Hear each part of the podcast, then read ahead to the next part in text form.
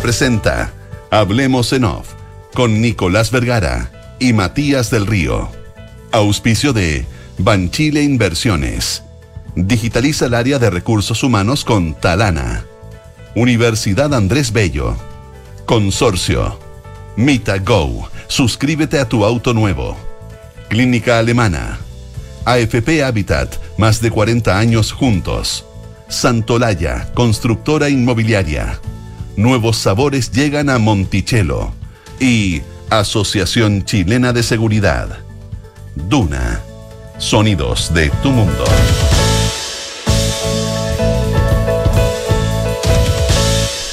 Muy buenos días, ¿cómo están ustedes? Son las 8 de la mañana con 3 minutos. Junto a Matías del Río, iniciamos una nueva edición de Hablemos en Off en este lunes 19 de diciembre del año 2022.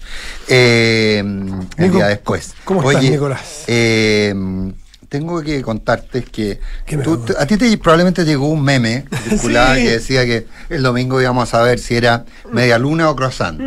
¿Ah? Eh, Estoy probando unas media Está luna. con- claro, porque nos llegaron, nos llegó una caja de medias lunas muy, muy, Muy pero brutalmente buenas, eh, que la mandó eh, Ser- eh, la panadería El Escultor, Sergio El Escultor, eh, que nos cuenta, en fin, eh, si- finalmente se impuso la media luna, nos dejó una carta muy bonita, eh, les dejo un abrazo, etcétera. Sergio Frederick, fiel auditor, escultor hace más de 25 años, eh, y panadero también hace más de tres. Eh, el, Escultor. Estas medialunas me las enseñó a hacer un gran panadero de Villa Devoto, nos dice Sergio, nos dejó unas medialunas que está, Estupenda. hay estragos. Están haciendo estragos. Déjenme una para el Sí, final. ese es el problema, que entramos aquí al estudio y Déjenme una me para el temo final. que a la vuelta No, Yo cometí el error de abrirla. Cometí el, el- el error Rodríguez. Ah, Oye. eh, cuando la pito no llegan cosas y empieza a invitar a todo el mundo, bueno, cometí el mismo error. Cometí el error, el error de la ella, pito. ella es la directora, así que puede Oye, hacerlo. sí, oye, qué. Qué fiesta Qué manera de sufrir, no. Que- pero, pero espérate, no, si es que mira, sufrí mucho. si lo que tiene el fútbol, yo no, no soy experto en ningún otro deporte, así que no, comparar es una lecera, que a uno le gustará el deporte que le gusta. Pero si el partido terminaba 2 a 0, era una lata de final. Una lata entre comillas. Una lata desde el punto de vista del espectáculo. Pero este mundial nos llenó de, de partidos de este tipo en todas las definiciones de infarto, pero de infarto en serio, eso que los No, minutos a morir. 118, un tiro libre, después los penales y aquí.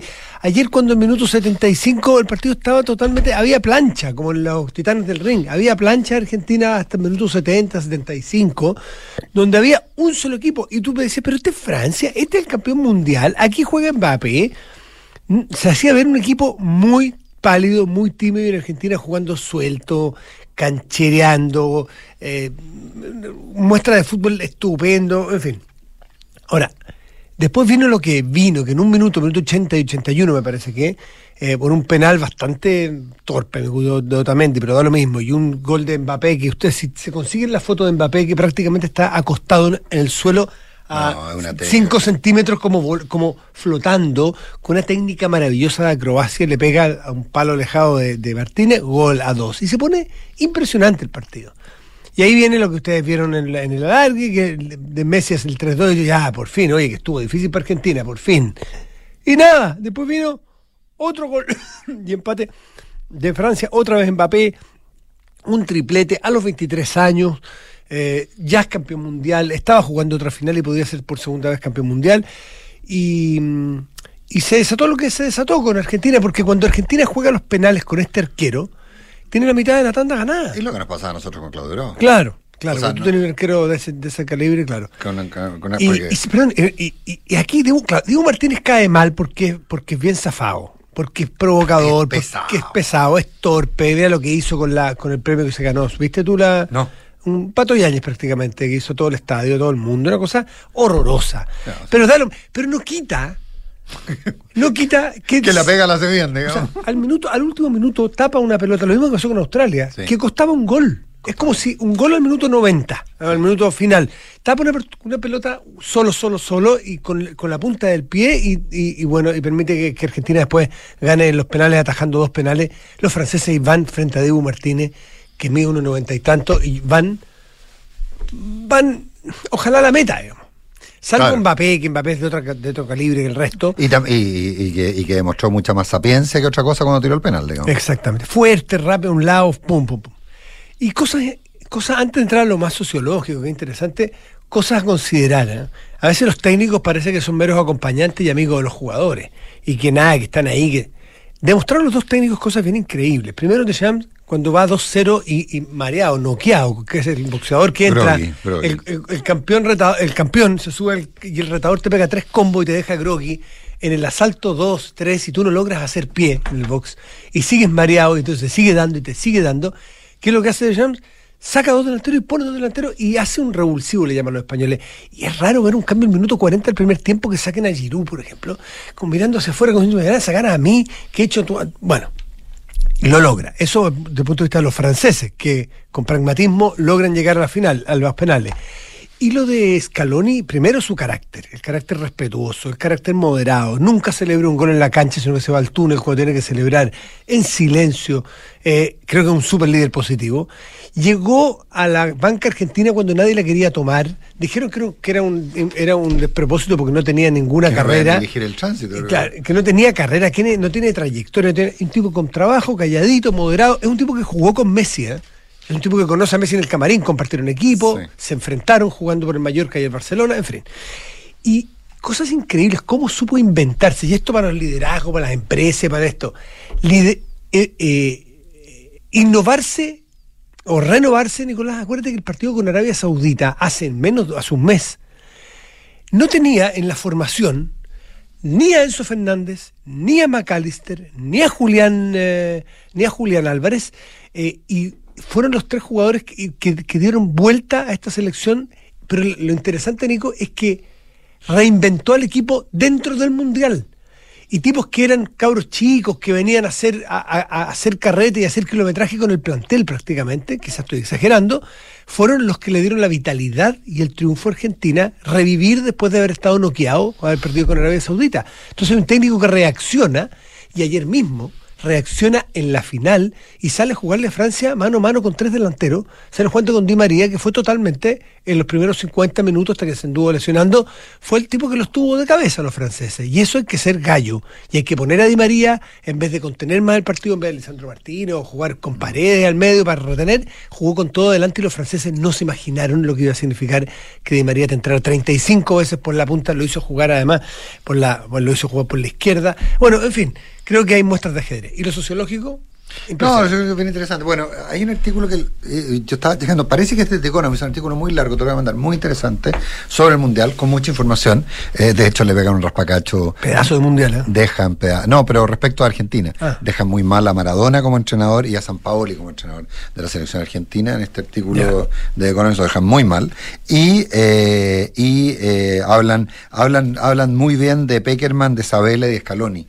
Como, como entrenadores que fueron más bien trabajadores, más que motivadores y aprovechadores de una buena generación, que fueron los que formaron jugadores, etcétera. Eh, pero hace una, hace un, un, un, un- paralelo. De hecho, el último párrafo de este, de este artículo dice eh, que los eh, eh, lo- los los, los, los líderes argentinos eh, hablan muy bien, pero fallan en entregar el resultado. Eh, al revés de, de, un- de alguien que prácticamente no habla, como es Me- Me- Me- Messi, pero que entrega el resultado. ¿ah? O sea, eh, es bien duro, eh, es bien duro el artículo respecto a lo bien, al- a lo bien que hablan los políticos argentinos claro. y, y el- y al cero delivery que tienen, versus alguien que habla muy mal y poco, y que, pero que tiene un delivery perfecto, como el caso de Messi, se podía esperar algo similar. Ahora, eh, yo te, te voy a mandar un, un texto que, que mandó un amigo argentino, a quien tú conoces, eh, que estaba allá, eh, respecto a lo que fue, a que nunca, que, me- él me decía en ese texto que había vivido 23 mundiales en su vida y que, y que la verdad es que esos 23 mundiales nunca había visto lo que vio en Argentina. Y es el fenómeno paralelo del fútbol y que es el que a mí más me interesa. Eh, y que ese fenómeno es un país golpeado, un país que terminar con 100% inflación, Golpeado. un país en que uno de cada dos argentinos es pobre, eh, dos de cada tres jóvenes son pobres. eh, eh, pero que sigue teniendo por otro lado un país de unos contrastes brutales, sigue teniendo los mejores futbolistas del mundo, el mejor fútbol del mundo, sigue teniendo eh, polos tecnológicos de unos niveles que uno no se sospecharía respecto. Riqueza natural, capital cultural. Capital humano. Eh, capital humano, pero... Hay, en la, siguen siendo referentes en la agroindustria, tienen en muchas disciplinas deportivas, en prácticamente todas las disciplinas deportivas, tienen gente entre los 20 o 30 mejores del mundo. En algunas disciplinas deportivas eh, globales son de ellos, como el caso del polo, por ejemplo, eh, o, tienen figuraciones brutales como el rugby, el fútbol, eh, en el caso de las mujeres, en el hockey sobre césped. es bien impresionante el nivel que tienen, lo contrastante que resulta, lo complicado que, según muchos plantean, va a ser mantener eso en el futuro por, por el empobrecimiento de la Argentina, pero cómo finalmente la grieta desaparece por un día. Y eso es lo que más gente planteaba. Lo que hace que tú veías, todos tenemos algún amigo, compañero de curso, en fin, un argentino cerca, pues somos países muy cercanos, bastante integrados. Y algunos somos muy fanáticos. Y nos gusta, mira. Y, a mí, por lo menos, un par de personas así, no tan cercanas, me mandaban videos porque se habían ido a, Buenos Aires o donde fuera a ver con su familia. Un particular me mandaba una de su padre, me decía que no era muy futbolero, llorando. Porque ¿qué es, lo que, qué es lo que desahogan aquí? Gente, mucha gente que, insisto, no necesariamente sea la pasión del hincha, el tablón, el que lloraba. Llora también el argentino que ve la impotencia de tener talento como pocos países en el mundo, la, la de los talentos como pocos países en el mundo, con, insisto, con el capital cultural, con la riqueza natural que tienen, que tienen, si, se descubre el gas, tienen el mayor pozo de gas, si, se, si el cobre es importante, tienen una cordillera llena de cobre, si tienen, eh, qué sé yo, la soja, tienen, que, que, viene una guerra y que el precio de, los el precio de los commodities que ellos tienen suben, lo tienen y nada de eso lo pueden o lo saben aprovechar. Y no es que no sepan porque sean lesos, no saben porque no logran sentarse, ponerse de acuerdo y remar para el mismo lado. Prefieren hundirse por separado que salvarse juntos. Y, fue lo que Scaloni, por favor, aunque a ustedes les guste el fútbol, lean sobre Scaloni, reechen para atrás quién era Scaloni cuando llegó. Un muchacho joven, humilde, tranquilo, ayudante de campo. Y que, miren cómo, cómo celebra. ¿Qué es lo que dijo Scaloni algunas cosas sobre Messi? Ah, yo lo leí el otro día. A Messi hay que tratarlo como una persona normal. Messi, claro, es un superdotado, pero es un ser humano normal y corriente. Tratémoslo así. No estás estas sobredimensiones del fútbol que lo son todo y que uno se mata por el fútbol. Eh, es un juego, lo han dicho el propio Scaloni, lo, ha dicho, lo dijo Valdano, lo han dicho tanto. Esto es un juego apasionante, pero es un juego. Pero cuando tú gestionas bien, gestionas bien los talentos, gestionas bien, lo actúas con responsabilidad, tú no, no viste ningún desmadre de ningún líder, porque mire la diferencia en los desmadres del líder Maradona, a quien yo le tengo un respeto y una admiración enorme, pero también hay que ser justo y objetivo, que el liderazgo de Maradona es un liderazgo desmadrado, es un liderazgo típicamente de la, de la Argentina que decae.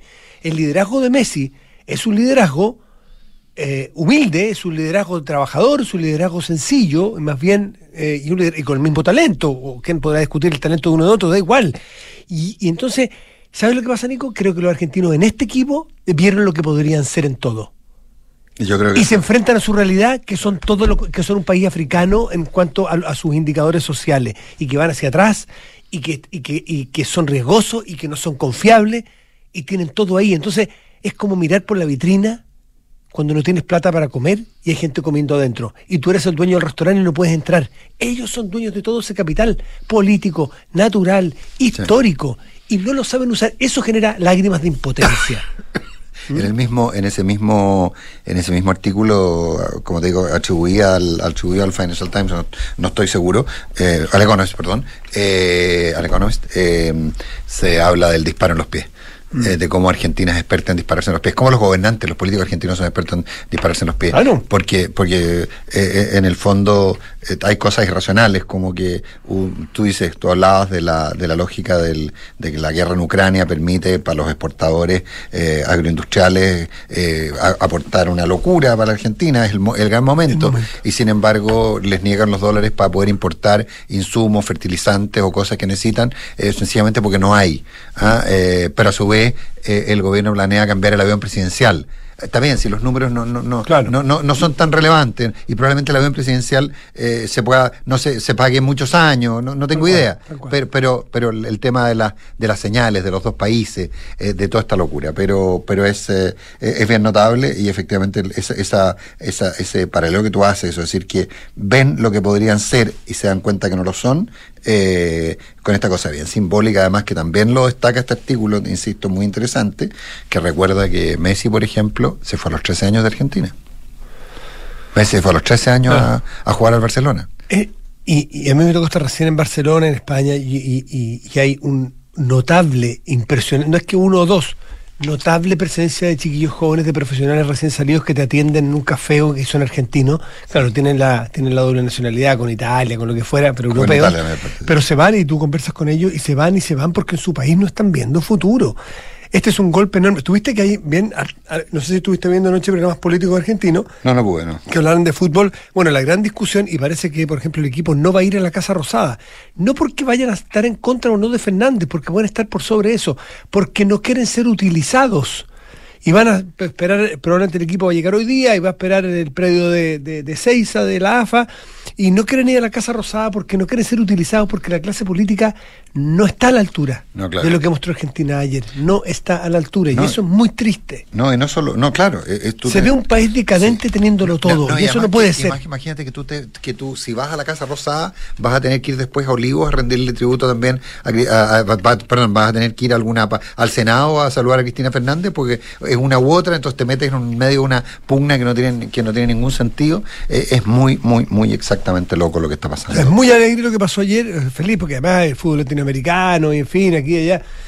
Eh, pero también es muy triste por lo que, por el potencial y por lo, por lo que vimos. Y ahora viene, una, viene una- un cambio de generación en Argentina impresionante. Una industria, una industria como la del fútbol que se renueva y, es, eh, es de loco. Así que Pues, ayer la- dicen los expertos que es de las mejores finales del mundo, de los mejores partidos de la historia, con todo lo que significaba, la instancia en que estaban, con los futbolistas que había, con el resultado como se dio. Así que para guardarlo en la memoria y para guardarlo el placer que vivimos todos de ver el fútbol de ayer de la Argentina campeona del mundo. 8 de la mañana con 19 minutos. Volvamos, volvamos a lo nuestro y volvamos a nuestra propia dieta, a nuestra propia grieta, Matías, que yo creo que es importante mirarla. Eh, ¿Tú te acuerdas la semana pasada cuando comentábamos el acuerdo de los 12 puntos eh, y planteábamos lo, lo- lo importante que era y, y finalmente eh, ponderábamos lo racional y razonable que había sido el acuerdo en función de que un acuerdo suscrito por todas las fuerzas políticas con la excepción del PDG y el Partido Republicano e incluíamos al Partido Comunista.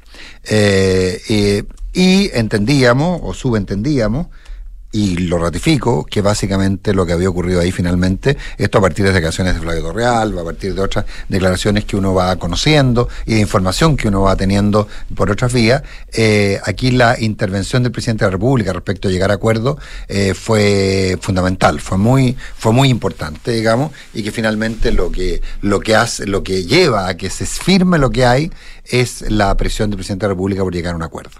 Eh, y por lo tanto, ¿qué es lo que ocurre hoy día? Es que empiezan algunos a decir, unos más fuertes que otros, unos más públicos y otros más privadamente, mire, sabe que nosotros firmamos eso por lealtad al presidente, pero tenemos lealtad al presidente, no al acuerdo. Y, y, claro, es que, bueno, no, no, Matías. Sí, sí, sí, sí, pero, Matías. pero si es lealtad, presidente, siga leal, pues. Siga leal. No, no, porque. No, no, básicamente. Y, eh, y empieza a, a- a- plantearse, Matías, algo que nosotros dijimos. ¿Te acuerdas con relativa sorpresa cuando leíamos los 12 puntos del acuerdo? Eh, que finalmente era un acuerdo, un grado de razonabilidad, un acuerdo que leía a la pata prácticamente de, todos los estudios de opinión pública del último tiempo respecto a qué cosas no le habían gustado a la gente de la, de la nueva constitución, ah, e- etcétera, etcétera. Pero, y ahí, y tú te encuentras hoy día con que el Partido Comunista es el que eh, se opone al acuerdo eh, y plantea que, que todo es interpretable, pero también no sé si leíste una carta de Vanessa Kaiser hoy día del Mercurio, en que sostiene eh, que el acuerdo es tan malo que eh, en el fondo subordina, eh, que la menciona a las Fuerzas Armadas, la, la, subordina al Poder Civil, siempre han estado, no, no, sé por qué, y también plantea alguna duda respecto a que, está, que el sistema presidencial te, queda tácitamente derogado por el acuerdo. Es muy raro lo, lo que se plantea. Pero, pero qué extraño. Me parece una, me parece una gran eh, una gran noticia, voy a ponerle entre comillas porque ya explicaré porque sí, sí. de que de que escriba Vanessa Kaiser eso y que, que el Partido Comunista reaccione como reacciona. Que Barras y Kaiser estén de acuerdo. Eh, claro, que Barras y Kaiser que es una buena noticia porque quiere decir que hay cancha donde jugar. Tenemos, muchachos, tenemos cancha, conseguimos cancha, ahora tenemos que jugar. Eh, y, y, y, es un gran espectro de gente que piensa distinto, pero que tiene finalidad. Lo que estamos hablando, sí, claro. eh, salvarse juntos. Queremos, es, que, es que no pensamos lo mismo. Si nadie te ha pedido que pienses lo mismo, te está pidiendo que hagamos un acuerdo con los básicos para después que nos sentemos a conversar nuestras diferencias y busquemos salidas comunes. El, ahora, el Partido Comunista todavía está dentro. Déjame que estoy buscando algo de Telier.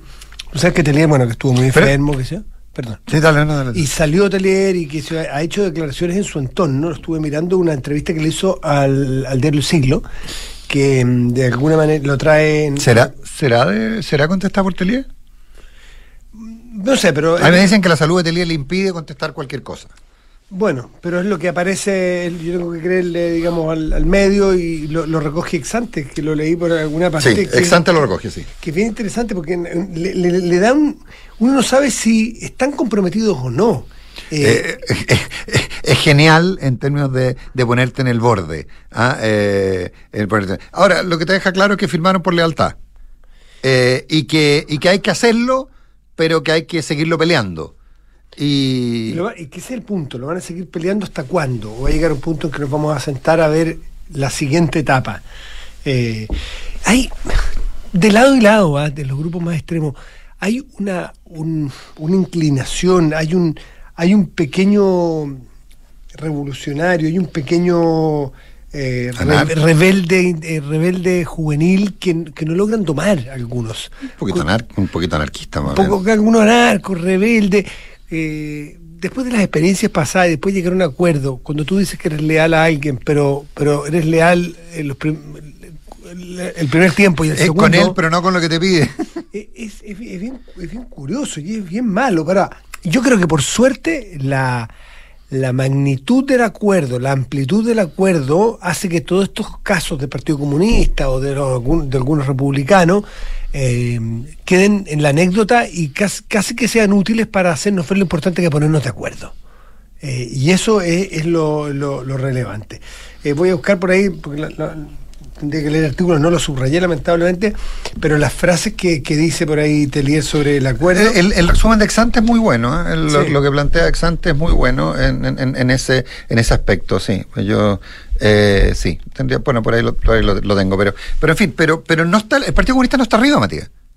No está arriba. Si ese es el, eso es lo que a mí me, preocupa. Y finalmente eh, uno tiene historia respecto a que estas cosas, porque por último uno podrá hacer todo tipo de críticas a republicanos y al PDG, pero por último no lo firmaron. O sea, no están obligados, no tienen ninguna obligación. Eh, recordemos, ¿te acuerdas cuando comentábamos que, por ahí, por, por, los primeros días de septiembre, cuando comentábamos que, eh, el, que la derecha había asumido un compromiso, que era un compromiso que podía, que algunos decían, no, si es un eslogan electoral, no se preocupen, que era rechazar para reformar? Sí, claro. Y con ayer seguían amenazando, uh, ayer el, entiendo que el, este Team Patriota, estos personajes Pancho Malo de nuevo intentaron agredir o agredieron directamente a, a, a, al senador Macaya, a un senador de la República. Ojo, cuidado, cuidado, a un senador de la República. Vista y paciencia, luz de día, caras destapadas, impunidad se llama eso. Eh, es un senador de la República. Yo me preocuparía. ¿Quién financia ese grupo? Ahora, no necesita gran financiamiento para un megáfono. No, de pila, si estoy megáfono, de acuerdo. no, ¿Quién los pero... organiza? ¿Quién los asusa? ¿Quién les presta piso? ¿Por qué no están, por qué claro, no hay pero, ningún proceso en su pero, contra? Pero a ver, pero ¿qué es lo que, pero qué es lo que te estoy diciendo? Quiero, pero quiero, me, no, no, no nos quedemos en lo de Pancho Malo, porque, porque está bien, hay que plantearlo, pero no nos quedemos ahí. A ver, porque efectivamente Macaya, ¿qué es lo que hizo? Dijo, yo asumí un compromiso frente a la ciudadanía. No tenía la firma, ¿eh? no estaba firmado en ninguna parte Yo asumí un compromiso frente a la ciudadanía. Eh, y voy a pagar todos los costos que sean necesarios para cumplir ese, para cumplir ese acuerdo. Y los está pagando. ¿Por qué el Partido Comunista no quiere pagar ningún costo? Porque, te insisto, y siempre lo dijimos, y tú insistías mucho en el punto, y tenías toda la razón, eh, los comunistas por lo menos no habían, no habían firmado el acuerdo del 15 de noviembre. No estaban obligados. Mm. No estaban obligados. ¿Ah? Eh, pero, pero hoy día sí lo firmaron. Entonces, eh, vale, y cuando tú ves una... ¿La encontraste? Aquí está la frase, Dale. Letelier, en entrevista al diario El Siglo, que es el diario, el órgano oficial del partido. Por eso. Para, para que declararlo. Dice, el acuerdo es insuficiente, imperfecto y lejano a nuestras expectativas. ¿Por qué alguien firma eso entonces? Y si lo firmas, considerando todo esto, yo siento que te tienes que quedar callado. Calladísimo. Callado, porque entonces, Calladito se ve más bonito. como Porque decía una yo firmo y le quito el papel al otro cuando está firmando. Eh, eh, no sé. yo- Borro con el codo. Claro. lo que firmé con la mano lo borro con el codo. Sí, sí. Estoy de acuerdo. O sea, era, era táctico. El valor, claro, es que el, el valor, el valor me refiero no al valor intrínseco, sino que el coraje, el coraje de firmar es que tú tienes que, tus diferencias, y les pasa a todos, tienen que guardárselas en el bolsillo por un rato, por el bien común y superior. No, no, no. Si no lo entiendes así, no firmes. Y el rato es largo, el rato hasta que es hasta que se ratifique, pues. hasta que el hasta que el país, hasta que el mundo, hasta que hasta que el, claro. la elección diga una cosa u otra. Y una vez que hablaron las urnas, te quedas si no te dieron la razón, te quedas callado de Yo vuelta. a hacer una recomendación a estos muchachos. Los que estén atragantados con lo que firmaron, firmaron por algo, porque encontraban que, no fascinándoles, era mejor firmar que no firmar, supongo, salvo que alguien los haya presionado, no creo. ¿Por qué no se esperan para contar los detalles que no les gustaban?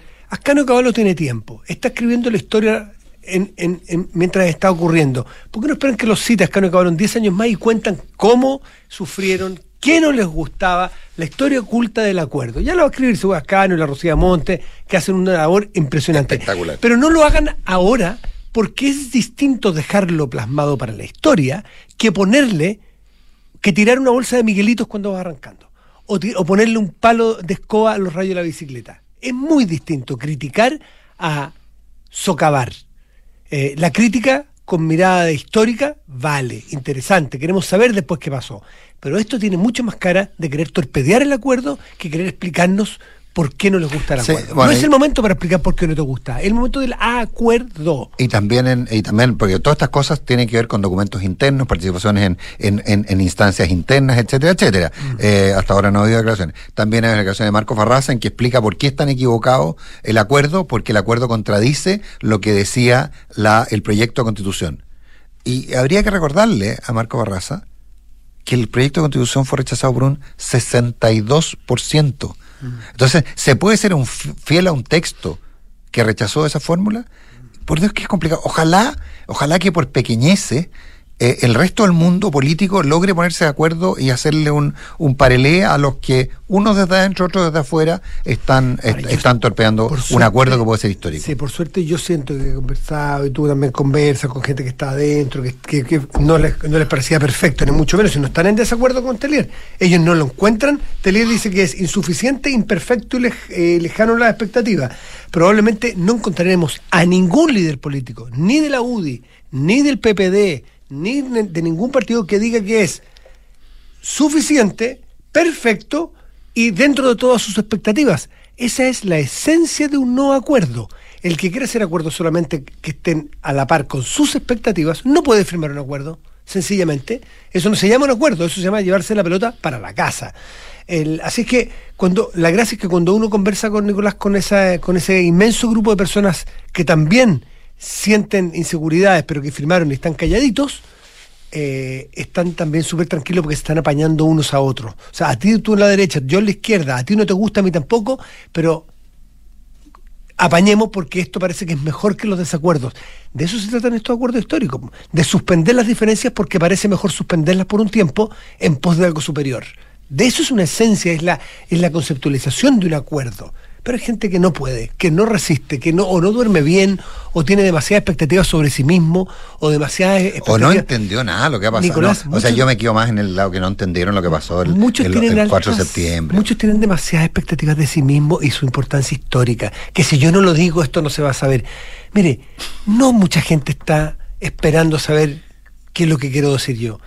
Calladito se ve mejorcito porque no todo el mundo está esperando que va a decir tal o cual partido. A veces esperan que se queden en silencio y actúen de común acuerdo por el bien superior. Y creo que el acuerdo eh, hablaba a las luces, a las claras de, ese, de ese hecho. 8 de la mañana con 32 minutos. Eh, oye, un. Eh, hoy, es el día de, ¿eh? Hoy es el día. Ministerio Público. Sí. Y para Marta Herrera.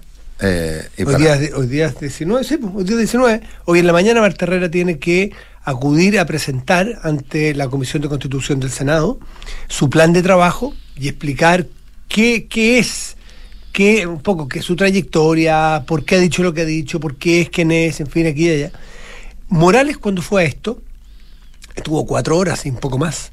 Por lo tanto, no sería raro que hoy día tuviéramos una mañana maratónica. Una de maratónica. Se pasa, entiendo que se transmite por un montón de, mm. por un montón de, de, plataformas. ¿eh? Y, y, bueno, ella tendrá que explicar que no tendrá que explicar quién es Marta Herrera más allá de por qué no es Abbott.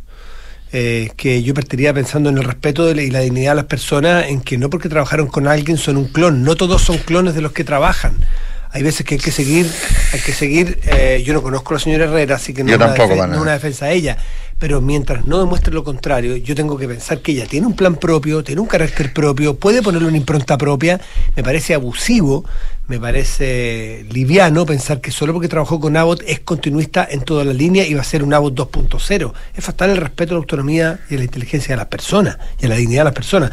Escúchenla, si se hace una buena idea, votar a favor. Si se hace una mala idea, votar en eh, contra. Bueno, lo que decíamos la semana pasada. Pero ahora. Y la votación es hoy día mismo en la tarde. Ahora, que Marta Herrera es hábil con el uso de las palabras, no te quepa ninguna duda.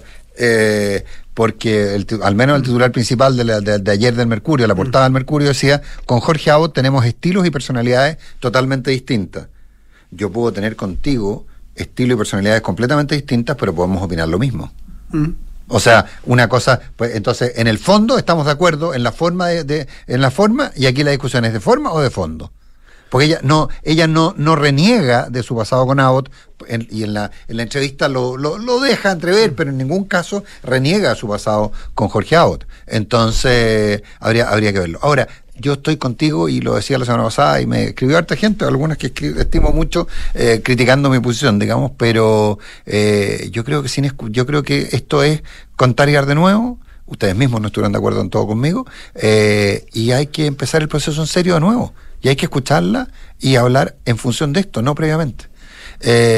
y, y si consideran que es malo y que es malo que no haya fiscal nacional, y que, y, que es preferible que no haya a que haya un mal fiscal nacional, bueno, habrá que, habrá que darse la vuelta de nuevo. Pero habría que ver cómo sigue el ping-pong con la, con la Suprema, que la Suprema ha tirado varias, varias, señales. varias señales respecto a que no le gusta este ping-poneo. 8 de la mañana con 35 Las decisiones de ahorro las tomas hoy, definen tu futuro en Banchile Inversiones. Quieren que sepas la importancia de tener un APB. Ingresa a banchileinversiones.cl, infórmate y comienza tu APB ahora. Eh, suma, suma, a tu equipo a los más de 2,7 millones de trabajadores que ya son parte de la mutualidad líder del país. De una con la H, Asociación Chilena de Seguridad. El académico de la Universidad de Trefeyo, doctor Luis Barraza, lideró un equipo de científicos que desarrolló una nueva familia de nanopartículas que aportarán a disminuir la toxicidad de las quimioterapias, haciendo más eficiente el tratamiento contra el cáncer. Más información en aporte.unab.cl, Universidad de Trefeyo, calidad, compromiso de apoyo. Ya no necesitas ir a la clínica si tuvo tu hijo tiene tos, fiebre o dolor de garganta. Consulta con fuerte fiebre y dolor de garganta. Consulta con nuestros especialistas de teleurgencia en clínicaalemana.cl y evita los tiempos de espera. Si es tu salud, es la alemana. Si quieres elegir un monto mayor de pensión los primeros años y tener una pensión fija y en UF cuenta con consorcio. Conoce la modalidad de renta vitalicia inmediata con aumento temporal de pensión. Solicita asesoría y más información en consorcio.cl. Ahorra tiempo y costos en la gestión de los recursos humanos de tu empresa. Hazlo con Talana. Dedícale más tiempo a tu equipo. Conoce más en talana.com. Y en FP Habitat llevan más de 40 años trabajando para entregarte el mejor servicio. No lo perdamos. FP Habitat, más de 40 años juntos haciendo crecer tus ahorros.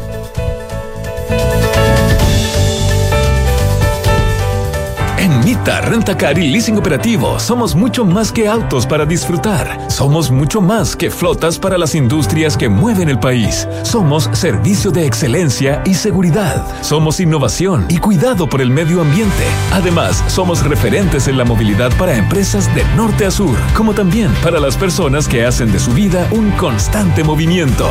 Mita Rentacar. Elige tu destino. Nosotros te llevamos. Visítanos en mita.cl. Bolo regresa a Chile con nuevo disco dedicado al maestro Ennio Morricone y su gran banda sonora. Il Bolo Live in Concert Tour. Viernes 3 de marzo, 21 horas, Gran Arena Monticello. Entradas por topticket.cl. Il Bolo sings Morricone. La entretención está aquí. Descúbrela en granarenamonticello.cl.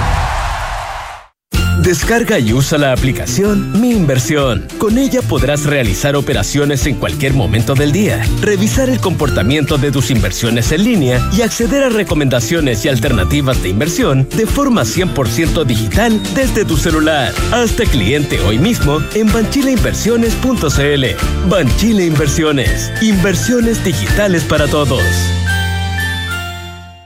Comprometidos con la promoción del deporte para la formación integral de las personas, Universidad Andrés Bello será la casa de estudios que más deportistas de alto rendimiento presentará en los Juegos Panamericanos y para Panamericanos Santiago 2023. Un orgullo para nuestra universidad y para nuestros más de 100 estudiantes y deportistas de alto rendimiento que con enorme esfuerzo y compromiso compatibilizan exitosamente la práctica de su disciplina con sus estudios. Universidad Andrés Bello. Calidad, compromiso, orgullo. ¿Aló, amiga? Pucha, no voy a alcanzar a juntarme. Vine a hacer un trámite y la fila está larguísima.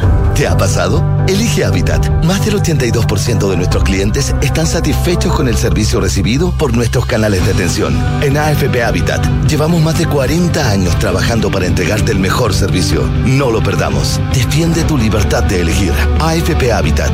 Más de 40 años juntos, haciendo crecer tus ahorros. Tener una pensión que te permita vivir tranquilo es importante, pero tener la libertad de elegir un monto mayor de pensión los primeros años es lo mejor. Por eso me asesoré en Consorcio, donde encontré más de 100 años de trayectoria y un equipo de expertos apoyándome en el proceso de mi pensión. En Consorcio puedes elegir un monto mayor de pensión al inicio de tu renta vitalicia. Conoce la nueva modalidad de renta vitalicia inmediata con aumento temporal de pensión y obtén una pensión fija y en UF. Solicita asesoría y más información en consorcio.cl. Cuenta con nosotros. Esta información resume las condiciones generales contenidas en la póliza depositada en la CMF bajo el POL 220-220-026, CAT 220-210-212, estableciendo que el riesgo es cubierto por Consorcio Seguros Vida. Termina el año con números azules. Haz hoy una gran inversión. Aprovecha departamentos con hasta 26% de descuento y muchas oportunidades más. Santolaya Constructora Inmobiliaria. 40 años de experiencia que dan confianza y aseguran calidad. Más de 60 proyectos habitacionales construidos y más de 10.000 familias que eligieron nuestro respaldo son tu mejor aval. Santolaya. Números, no palabras, para multiplicar tu inversión. Conoce más en santolaya.cl. Digitaliza tu área de recursos humanos con Talana, la más completa y robusta plataforma para la gestión de personas. Ahorra tiempo y costos, gestiona los turnos de tu equipo, firma digitalmente, calcula remuneraciones, establece y cumple objetivos y encuentra el talento ideal para tu empresa. Todo desde un solo lugar. Únete a las miles de empresas que ya han digitalizado su área de recursos humanos con Talana. Conoce más en talana.com. En la Asociación Chilena de Seguridad abrimos nuestras puertas para entregar salud no laboral a la comunidad. ¿Y si me duele la cadera y estoy en FONASA, igual me podrá atender el H? Sí, puedes. Conoce nuestros servicios disponibles en h.cl slash salud. Asociación Chilena de Seguridad. Nadie cuida mejor a los trabajadores de Chile y sus familias. Servicios disponibles solo para mayores de 18 años. Las mutualidades de empleadores son fiscalizadas por la Superintendencia de Seguridad Social. www.suceso.cl Hablemos en off. Nicolás Vergara y Matías del Río están en Duna. ¿Por qué un inversionista busca números y no palabras? Decide hoy por un departamento Santolaya. no te lo pierdas. Unidades con descuentos de hasta un 26%. La, la oferta corresponde al edificio My Way y son los departamentos 106 y 208 y está sujeto a disponibilidad. Y con Mita Rentacar aprovecha al máximo el verano y recorre todo lo que quieras de manera fácil, rápida y segura. Reserva tu auto a través de mita.cl disfruta. Mita Rentacar, leasing operativo y renting. Il Bolo presenta en Gran Arena Monticello su nuevo disco Il Bolo Sings Morricone, dedicado al gran maestro Ennio Morricone. Recuerda, Il Bolo el viernes 3 de marzo en Gran Arena Monticello. Monticello, apuesto, te va a gustar. Nuestro invitado de hoy, que está con nosotros, le agradecemos que haya venido, eh, es sociólogo, es escritor, es académico de la Universidad de Santiago, pero lo hemos conocido en múltiples facetas, hasta de candidato presidencial. Eh, fundador de uno de los fundadores, o al menos de la parte, parte de la génesis del Frente Amplio. Alberto Mayol, gracias por estar con nosotros. ¿Qué tal, Nicolás? ¿Qué tal, Matías? ¿Cómo están? Bien, pues tanto tiempo. Así es. ¿Cómo ves a tu criatura? Por el Ah, Frente Amplio, me refiero. Sí, sí, no, yo creo que hay una... Mira, yo lo, lo escribí antes de que tuviera nombre Frente Amplio, en un libro donde a mí, yo trato de decir siempre, la honestidad intelectual es, es bien importante para los, para los investigadores y, y no es fácil conservarla porque tiene sus costos, tiene sus dificultades, pero, pero yo en un libro que se llama, que, que un análisis sobre la crisis de la élite en Chile, el 2016, eh, escribí eh, que lo que veía, del, porque ha- había un tema de la crisis de la élite y había entonces un grupo de una élite que venía de otros sectores, que no era una élite política, que eran estos estudiantes fundamentalmente, pero no solo ellos, que venían a impugnar ese, esa- ese poder de esa élite. Y la- la- los resultados de las impugnaciones son siempre más o menos predecibles, o son incorporados por el sector de la élite como una parte de la élite, Claro. Y la O- absorben después. o, o- o los, o los tratan de sacar como sea y ahí es conflicto y, ese, y en ese conflicto puede ganar uno u otro. Si los tratan de sacar... Elite por elite. Claro, elite por elite. Claro, entonces hay ese, ese es conflicto más, más duro. Yo lo que veía en general era que eh, el- el- cada vez que había un dilema de impugnación intenso, a la élite, no en términos de temas, no- olvidémonos de la parte programática, digamos, en términos de la típica disputa política, eh, yo lo que veía es que en general, digámoslo así, eh, no iban a pelear todas las pelotas. Entonces, el- entonces el capítulo se llama Impugnadores en la medida de lo posible, que en estas semanas toma más sentido todavía. entonces, eh, entonces, yo creo que efectivamente ha habido, y, y- y hay un segundo rasgo que yo sí lo, lo- lo vi dentro ya con el Frente Amplio configurado, es que había una cierta confusión conceptual, una cierta incapacidad de fundamentar los actos, una cierta, a pesar de que hay mucha gente que viene del derecho, una cierta eh, falta de sentido jurídico, por ejemplo, de no entender qué significa eh, respetar una ley, hacer un procedimiento, eh, ese tipo de cosas, y esas cosas han pesado en el gobierno. Han habido errores de, de procedimiento eh, que, que son, que son importantes, una, un exceso también, que es una cosa generacional y, e histórica, y en el mundo está pasando mucho en todo caso, no es de acá nomás, una cosa excesivamente comunicacional y performativa y con poco, con poco fundamento, con poco sustento. Entonces yo creo que esos son los elementos que, que son los más complicados. Yo creo que tienen, tienen activos muy importantes, tienen el, el activo de que los liderazgos principales del país hoy día son prácticamente todos del, todos están en el gobierno, algunos son de la exconcertación o, o, son del, del, Frente Amplio fundamentalmente y, el Partido Comunista, que en realidad Camila Vallejo es como un apéndice del Frente Amplio en el Partido Comunista, no es el Partido Comunista, evidentemente. Eh, entonces, ese, ese sector es, es, un activo, porque la derecha no tiene liderazgo y por tanto cuando llegan las elecciones presidenciales se le va a hacer difícil, aunque esté con un, con un clima hegemónico potente. Eh, entonces se ve, se ve que tienen activo, y tienen un activo importante también que, que es que Gabriel Boric tiene, tiene muchas deficiencias en, en, en, términos políticos, pero tiene los activos que tiene son muy intensos. Entonces, yo siempre digo, desde que partió Gabriel Boric, Gabriel Boric es un, es un F-16. No tiene desarrollo territorial, le cuesta tomar control de la escena, pero hay que, pero ganarle no, no es fácil. Ahora, pero a ver, usando ese mismo, ese mismo, yo, yo lo creo, comparto mucho o sé por ciento de esa parte de tu análisis. Eh, pero ese F-16, por ejemplo, actuó para el acuerdo, el acuerdo de los sí. 12 puntos. Porque finalmente, y, y, es lo que estamos empezando a escuchar, mire, nosotros firmamos por lealtad con el presidente, no porque estuviéramos de acuerdo Exacto. con, no porque entonces no funciona demasiado, pues si finalmente lo que van a hacer es que es que eh, eh, en el momento va a validarse el acuerdo, pero después se va a negar porque ya la lealtad con la persona que te pidió que firmara desaparece y la lealtad con el acuerdo no existe, ¿cómo se maneja eso? Bueno, es que ese es el momento en el cual el liderazgo presidencial, en este caso, pero vale para todos los, líderes del gobierno, en el momento en que tú vas a decir, mira, yo necesito que vayamos por este camino, tienes que decir un porqué muy potente. Y, construir, diseñar, yo creo que la palabra diseñar es clave en todo esto. Eh, venimos de, de una cierta dinámica en la cual el, el diseño de situaciones, el diseño de políticas públicas, todo se deterioró en ese sentido en Chile, eh, en general. ¿eh? Pero, eh, pero es inexcusable para quien esté en el poder en cualquier momento. O sea, no, no puede A ser ver, que- ¿cómo así? O sea, por decirlo así, cuando tú dices, eh, si- la falta de diseño en políticas públicas es una cosa muy sencilla. Es como si tú dices, lo que pasa es que eh, a la gente que tiene tal ingreso le falta plata para llegar a fin de mes. Entonces, pongámosle plata. Eso no es una política pública. Eh, o la piscina está sin agua, eh, pongámosle la manguera. No, eso no es una política pública. Una política pública es un, un desarrollo integral. Veamos por qué se bajó la por- Tú primero puedes porque decir- se, va, porque se vació la piscina, Exacto. segundo necesito la piscina, para que, tercero, provea, para ese- que provea de esos medios a las personas de manera, de manera Eso es diseño. Claro. O sea, por ejemplo, el, el- el- el diseño de, de seguridad, por ejemplo, en las políticas públicas urbanas, por ejemplo, en España son espectaculares. Eh, tú vas a Italia, no tienen políticas públicas urbanas. No tienen. O sea, tú no ves un peso del Estado en, la, en la calle. Y, un país con el mismo nivel de ingreso promedio y con una economía mucho menos fuerte que la italiana, tiene esas políticas públicas. Y tú ves cómo recuperan los barrios en dos años, espectacular, se empieza a deteriorar un barrio, lo recuperan. Eso es política pública porque lo hacen a través de cosas donde dicen, voy a atacar la seguridad. No pongo más policías necesariamente. Hay muchas formas de mejorar la seguridad. Entonces, eso, eso está, está deteriorado. Y está deteriorado hace rato. También pasó con Piñera. Y, y también pasó con, con Bachelet 2. Ha sido, se ha ido intensificando. Porque en la medida que la sociedad está más, está más enojada, en el fondo, tratan de responder así como, ah, ¿qué es lo que quiere?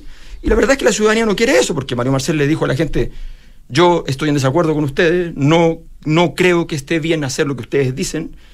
Y la gente dijo, oye, hay un tipo que cree en lo que dice. Y, y, lo, y hoy día es el mejor evaluado. Entonces, entonces yo creo que hay que, tener cuidado en esa cosa de, la linealidad. Pero yo sí creo que, efectivamente el, eh, el- gobierno ha tenido una, incapacidad importante de poder otorgar sustento a, sus acciones. Y el presidente efectivamente ha caído también en, en esto. Y efectivamente, ¿eso qué significa? Que tienes mucho riesgo de que las primeras horas de cada bebé que vas teniendo en el proceso, y que son las horas más críticas, aparezca una grieta y que la grieta se pueda abrir más y más y, sea una fractura. Mm. Eh, Y, y tú, tú fuiste, bueno, estuviste en la génesis del Frente Amplio, has tenido, porque eres un, un académico, entonces tienes derecho y tienes, y como ciudadano también, a hacer críticas. ¿Cómo las toman? Y eso es re importante para entender si eres capaz de recibir críticas para ver cómo va a evolucionar y cómo vas a, a- a- cuando seas un político más maduro hacia adelante. ¿Y cómo crees tú que va a funcionar los espacios de alianzas de mediano y largo plazo hacia adelante?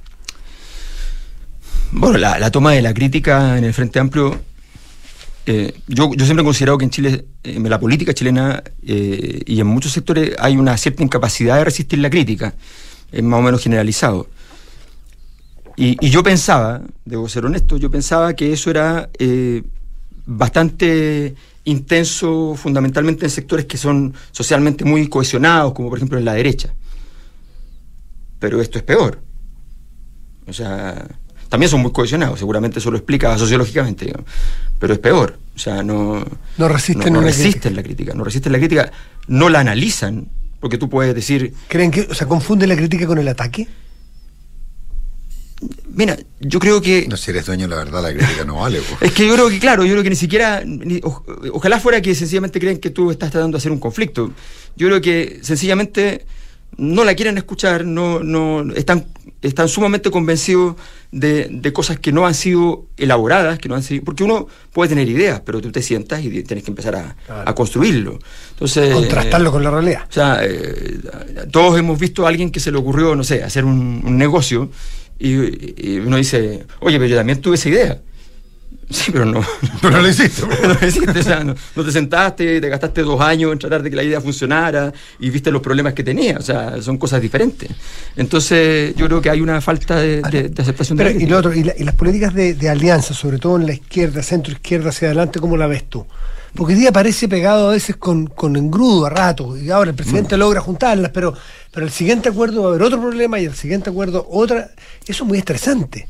O sea, es que yo creo que es súper evidente el problema, es súper evidente. O sea, el, te, te lo voy a decir así, lo, voy a describir en términos de los hechos positivos y, y la mera descripción habla por sí sola. Eh, la coalición de gobierno, la coalición de gobierno eh, tiene algunos ministros menores y la coalición que no es de gobierno sí tiene los ministros más importantes. ¿ya? O sea, Pero, te- para- deja- pero siguiendo esa línea, y esto es una teoría que, que yo la he comentado con algunas personas, pero daría la impresión de que uno, de que efectivamente en los ministerios mayores, es- o sea, hay ministros mayores, independiente del tipo de ministerio, y otros los menores, ahora, están en, en situaciones importantes. ¿No será que hay una especie de límite entre los que son eh, planta y los que están a contrata?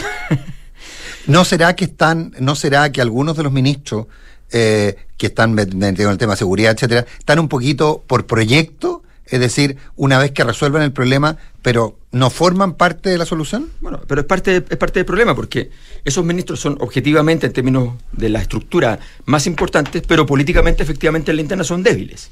Son débiles porque dicen, necesito contratar a cinco personas para esto, y le dicen, no. No. Eh, hay, una, hay una incapacidad de, de- de- de- de poder entender que la gente que tiene un poder formal tiene que traducir ese poder formal en la Claro. realidad. Porque para eso está diseñado. Porque si no, no lo habrían diseñado así. Y si está mal diseñado, cámbienlo. Entonces, entonces, en el fondo, las cosas son de alguna manera porque son. Y, y, y tal vez no te gustan y puedes cambiarlas. Pero nuevamente tienes que diseñarlo para que las cosas nuevas, tal como van a ser, tengan un sustento. Si no, no funciona. Así es que esto es súper simple. Entonces, evidentemente, eh, a ver, el- la política de alianza ha sido catastrófica. Cuando tomaste la decisión, luego de que la DC, con su candidata presidencial, te aportó elementos a tu programa, ¿ya? y negociaste con ella y con Marco Enrique Dominami, el evento de su programa, y a los dos que te dieron programa los dejaste fuera. ¿ya? A los que no te dieron programa los dejaste dentro. ¿ya? Para- ah, para- claro, por los socialistas, toda la razón. Claro, Los y el PPD, qué sé yo. Los socialistas del PPD, claro. Al, a la DC, que se estaba a punto de quebrar y se te podía ir una- un pedazo para la derecha, no le diste nada, no los llamaste, no les dijiste, oye, que vengan para acá. Y los dejaste que se fracturaran y el- la, la DC eh, homogénea era muy improbable históricamente que diera el paso hacia la derecha. Tenía que ser fragmentado, claro. Tenía que, te- tenía que hacer, haber una negociación donde había que ceder muchas cosas, por supuesto, pero esas muchas cosas, pero dijeron es que la, es que, es que la DC ya no tiene importancia, tiene ocho gobernadores regionales. Sin atribuciones. Claro, pero, pero eso es poder político en el territorio, que, que es una cosa que les importaba muchísimo. Entonces, eh, y, y tiene un, un peso político que sigue existiendo porque, porque es, un- es un peso que no es solo la cantidad de, car- de cupos, sino que también es son elementos conceptuales, históricos. No, por supuesto, la DC es como una- un amigo mío decía, los elefantes a lo mejor se van a extinguir, pero en mil años más. Claro. No es hoy día. Eh, vamos a pasar del mamut, a lo mejor pasamos al elefante, y del elefante en mil años más vamos a ver quién sabe qué. Pero espérense, no, no es hoy día, la DC no se terminó hoy día, se está terminando, pero no hoy día. Y fue el mismo error de la convención, que, que en vez de aislar, a ver, tú tenías un problema objetivo, y es que había el Partido Republicano que en rigor entraba a la convención a no redactar la, la constitución. Entonces tú podías aislarlo, tú le podías hablar con el resto de la derecha y decirle, yo los dejo pasar, hacemos cosas juntos, No, y además había ganas en esa derecha de. y había ganas. Había ganas en esa de derecha. aislar al Partido Republicano. además. Absolutamente. Era obvio, era lógico. Entonces tú le decías, a mí me sirve, a ustedes les sirve, estamos ¿Qué perfectos. explica? Tú que los conoces de adentro también, ¿lo explica la, la mera juventud? ¿Lo explica una incomprensión de leer la historia? El presidente Lago cuando nos mandó lo de la historia, con los famosos 30 años. ¿Qué explica el que, el que no, no aprovechen esas oportunidades de repente que están ahí sobre la mesa? No, yo creo que hay una hay una incapacidad de entender que el, que, el proceso de construcción política tiene ciertas formas, fórmulas, reglas, que son, que son simplemente como son. O sea, hay un desconocimiento de la política, hay un cierto, hay un cierto adanismo, una cierta ingenuidad. Eh, si yo parto la historia de la humanidad antes de Caín, me ahorré un asesinato, pero dejé de entender varias cosas, digamos. Entonces me quedé con, con Adán, que, que- que- lo castigan por la ingenuidad, pero resulta que eh, el problema es que es más complejo todavía, es más difícil. Y yo creo que hay una cierta incapacidad de entender eso, hay una cierta.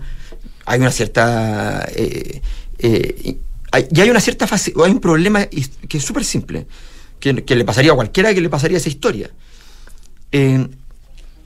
La, la historia te regaló como generación una oportunidad que nadie antes tuvo. Sí. Eh, y entonces tú crees que la historia siempre te va a seguir regalando esa Ah, qué interesante. O sea, que, que- que bueno, que, que estás ahí porque, porque algo hiciste súper bien que no sabes qué es, ¿ya?